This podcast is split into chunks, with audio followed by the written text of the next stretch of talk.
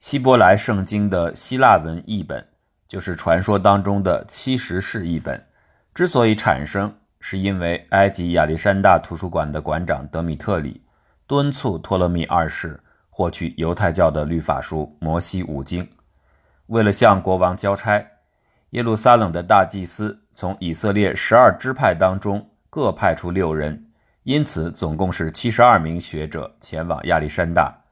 这些学者住在法罗斯岛，每天早上在海水当中沐浴，之后就各自进行独立的翻译。在这样的情形下，他们竟然奇迹般地给出了相同的译文。尽管七十是一本说的是七十而不是七十二，就像古老的犹太笑话提出的，但是谁又会真的去较真儿呢？正是因为基于这个故事，一八五七年。伦敦的英国皇家亚洲学会把一份新发现的美索不达米亚文本交给了四位当时的顶尖学者：爱德华·辛克斯、朱尔斯·奥佩尔、亨利·克雷奇克·罗林森和威廉·亨利·福克斯·塔尔伯特。他们四人被要求在不互相商量的前提下对这个文本尝试进行翻译，并且他们所完成的译文在提交之前是保密的。可是奇迹发生了。他们的译文竟然十分的相似，学会也因此得以宣布楔形文字之谜终于破解。事实上，早在半个世纪之前，就有人尝试破译美索不达米亚文字。二十岁出头的格尔格·格罗特芬德是德国的拉丁语教师，他在酒吧里和朋友们打赌，他可以解读古波斯都城波斯波利斯的一些楔形文字文本。在向哥廷根的威廉皇家学会提交的一个报告中，他提到有三种各不相同又互相关联的楔形文字，其中一种就是现在所知的古波斯语，它在本质上是由字母组成，每个字母表示一个音，阅读顺序由左至右。他无疑很有天分，还有很好的运气和不懈的努力，凭借这些，他终于解读出一些人名。例如大流士、雪西斯、西斯塔斯普以及一些王室的头衔。第二个推动美索不达米亚文字解密的，同样是一个年轻人，叫亨利·罗林森。这是一名英勇无畏的英国军官。亨利冒着生命危险爬上波斯西北部贝希斯敦的悬崖峭壁，为的是拓印波斯皇帝大流士在约公元前五百年在这个崖壁上留下的长篇铭文。这篇铭文也使用了三种语言，在格罗特芬德的解读基础上，古波斯语版的大流士铭文很快就被翻译出来。这也为破译刻在岩石上的其他语言带来了可能性。被破译的第二种语言使用的是一种音节文字，每个字母都对应一组音节。当借助波斯语文本对其翻译时，人们发现这是一种未知的语言。后来，在波斯的其他地方发现了使用这种文字的文书，那个地方古代叫做埃兰，于是人们就把这个语言叫做埃兰语。与前两种楔形文字相比，在贝希斯敦发现的第三种楔形文字的破译难度最大。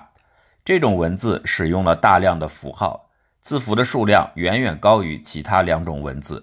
它既不是字母，也不完全是音节。相同的符号经过与楔形标记的组合，有时就形成了一符文字，也就是代表一个完整的词语。这种情况也出现在现代汉语当中，而在其他情况下，这些组合又是一种标音符号，用来表示发音。某些符号可以表示几种不同的事物，也有几种不同的发音。与此同时，几种不同的符号又可以表示某些相同的发音。此外，还有一些符号。本身看似毫无意义，却能指明跟在它后面或在它前面的符号的基本含义。这就是现在语言学家所说的限定词或者量词。于是，树状的楔形符号总是和人名一起出现，神明的名字总是带有星形，但是地名旁边跟的符号时有时无。难怪伟大的法国亚述学者让·伯泰罗把楔形文字叫做鬼画符。尽管如此，研究人员最终还是证实了这种文字是一种闪米特语，它和古代腓尼基语、古希伯来语、现代阿拉伯语都有关联。正是基于这样的理解，辛克斯等专家才能够在1857年接受英国皇家亚洲学会的挑战，并提供出相似的翻译文本。他们曾经以圣经当中记载的嗜血之国亚述，把这种文字叫做亚述语，如今人们称其为阿卡德语，其中包含作为南部方言的巴比伦语和作为北部方言的亚述语。然而，故事还在继续，随着文本解读的不断深入。学者们渐渐意识到，在阿卡德语的文字体系下，还隐藏着或者说暗藏着另外一种人们未曾发现的更古老的语言。学者们之所以能意识到这一点，是因为有许多的符号被用作表意文字或音节。有时表示牛的符号被用来表示 God 这个音，分开这个意思被用来表示 ta，嘴有的时候被用来表示音节 ka。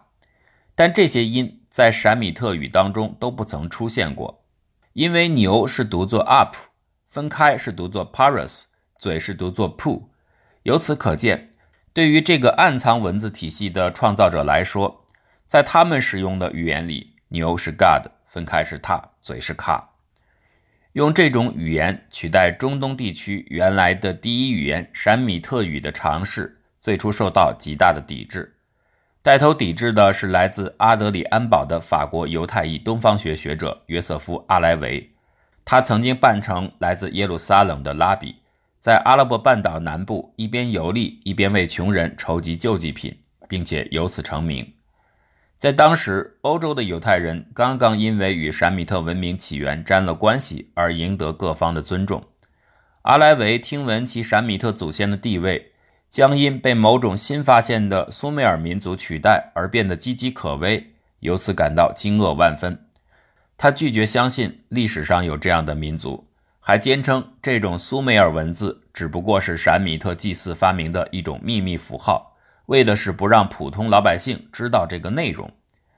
一九零零年，他出版的著作《苏美尔和巴比伦历史》一书，还引得两位著名的院士。在巴黎社会科学高等研究院的走廊里，用雨伞相互攻击，上演了一出人尽皆知的闹剧。随着一批苏美尔语铭文译文的出版，这个争议终于在1905年解决。通过这些明确可靠的翻译，苏美尔语的语法结构得以重现。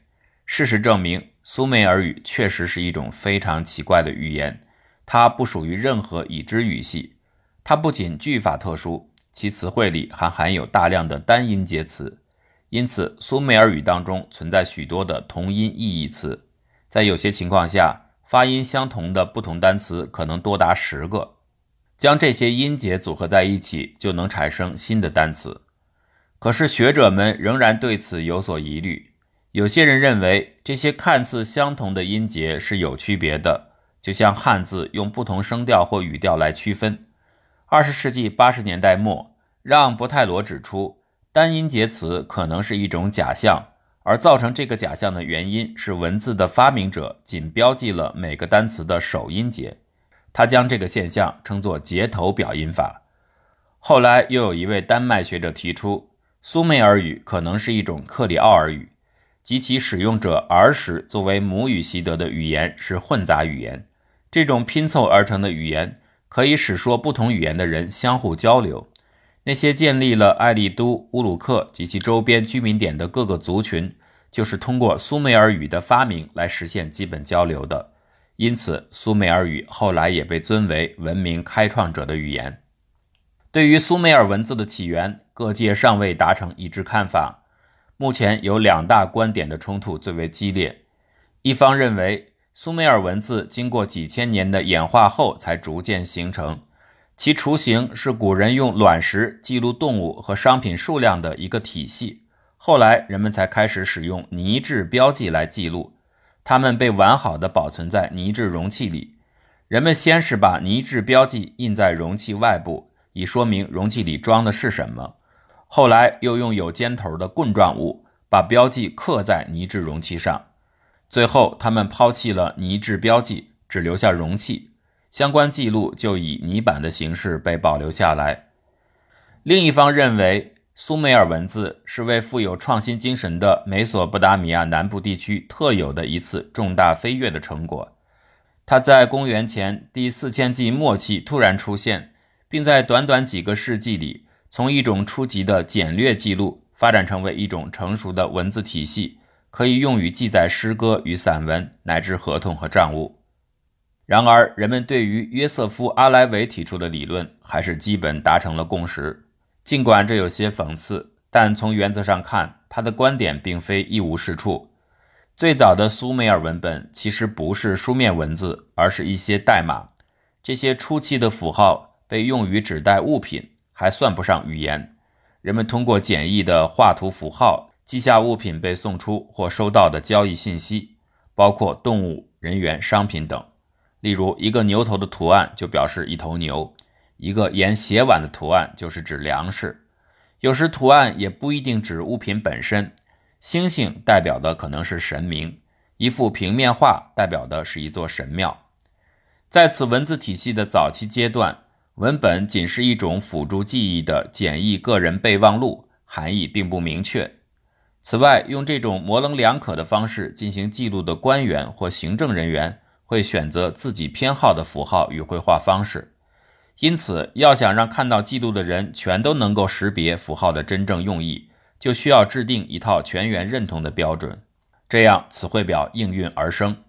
当时的人用一份类似于词典的词汇表来进行基础学习，确保每个人都用完全相同的图案来代表牛、粮食、羊、神庙和女神。以简单的词汇表为基础，经过几个世纪的积累。一个包含数千符号的词库最终形成，但是这样的符号有其局限性，因为从原则上来说，需要用符号表示的物品数量是无限的，且几乎没有人能够记下表示世上所有物体的所有符号。为了解决困难，当时的人采用了一种我们今天非常熟悉的图像表示法，就像飞机的图标，在机场航站楼当中，它可以用来指示航班抵达或出发的区域。在公路上，它可以指示前往机场；在广告里，它可以代指旅行团或出国旅游。总之，图标的含义可以从飞机引申到飞行、度假、旅行等。与之类似，在乌鲁克早期的符号体系里，小腿图像不仅可以代指下肢本身，还可以引申为脚、行走、出发、站立、踢腿等。具体含义为何，要由语境来决定。如果引申含义还不够用，就把符号组合在一起，形成复合图像。例如，一个饭碗旁边加上一个人头，就可以表示吃；女人图像加上山，就可以表示外来的女人。后来再引申为外来女奴。显而易见，游戏的人在其中发挥了很大作用，因为许多符号的创作方式非常有趣。举例来说，在含有人头的图像组合里。最有意思的要数表示葬礼的符号，这个符号是一个脑袋，而头顶全是竖立的头发。女人这样的概念本来可以用不同的符号来表示，但是有人偏偏选择了女性阴部三角区。与此同时，代表男人的是一根射精的阴茎。可是，采用尖头工具徒手绘画需要一定的绘画能力。不是所有书吏都有这样的成为精湛技术绘图员的潜质，于是这些符号越来越不像是图像，而是渐渐接近格式化标志。最终，他们在视觉上完全脱离了最初描绘和其相关联的物体。人们也不再用尖头工具来绘制，而是使用带有三角形或方形截面的笔在泥板上刻印，形成楔形标记。楔形文字由此得名。这个过程里，这些符号也丧失了其原本可能包含的趣味。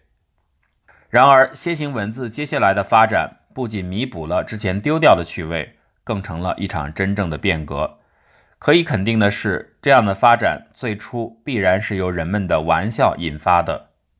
无论人们创造出的符号多么的贴近实用，它们也只是记录事件和物品的工具，而不是一个文字体系。例如，二。羊、神庙、神伊南娜这样的符号记录组合，并无法告诉我们那些羊是要献给神庙的，还是从神庙那儿取来的。它们是已被宰杀的，还是有待屠宰的，或者有其他的用途。但这显然能够满足行政记录的需要。早期的美索不达米亚社会是一个口述社会，记忆力备受重视，人们需要的只是简单的提醒。比如，我们可以用各种语言来解读指向左边的手指这一类中性符号。你要想让意思表达得更加准确，就需要使用真正的语言。可是长久以来都没有人想到用泥板上的记号来准备一场真正的演讲。有一种看法认为，从记录物品到记录语音，这样的文字用途上的质的飞跃，极可能来源于某种逗趣的游戏。苏美尔语里有大量的同音异义词，这一点可能为那些喜欢玩谐音梗的人提供了有利条件。这样的例子不胜枚举，比如“剑”和“生活”这两个词的发音都是 t，再比如“芦苇”和“恢复”都念作 g，所以人们可能利用它们组成一些滑稽的描述。这样的场景在我们的脱口秀里边不乏其例。然而，玩笑归玩笑，还是有一个问题的，就是一些事物确实没有办法通过符号来记录，或者人们还没有发明出相应的符号。为了表示苏美尔地区一种叫做提吉的鼓，人们就想到用剑的发音 t 和芦苇的发音 g 来组合在一起，这就可以填补符号大量不足的空白。一旦形成了这样的思路，很快就有人想到。可以用文字符号来表示词语乃至语音，而不是具体的物品。可是，这样的思路似乎需要经历好几个世纪才能够得到普及。好在，随着时间推移，用符号表示语音而非物品的原则终于得以确立。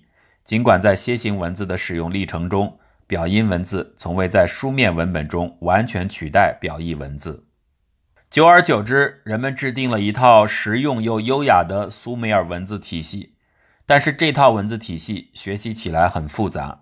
当时的书吏可能需要经过多年的培训才能熟练掌握所有的文字。此外，他们还需要花费更多的时间才能把它们运用的纯熟。似乎正因为如此高的学习难度，人们分外喜爱和珍惜这样的文字。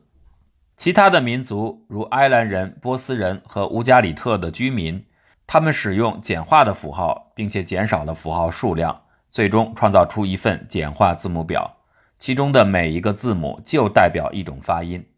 但在美索不达米亚，人们在其文明存世的整整三千年里，保守地坚持完整保留复杂而繁琐的楔形文字。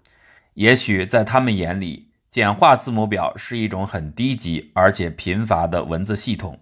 那些丰富多样的楔形符号以及它们所蕴含的不确定性和多重含义，从总体上影响着用它们写就的文本。其作用同高超的书法对东方文学的促进有异曲同工之妙。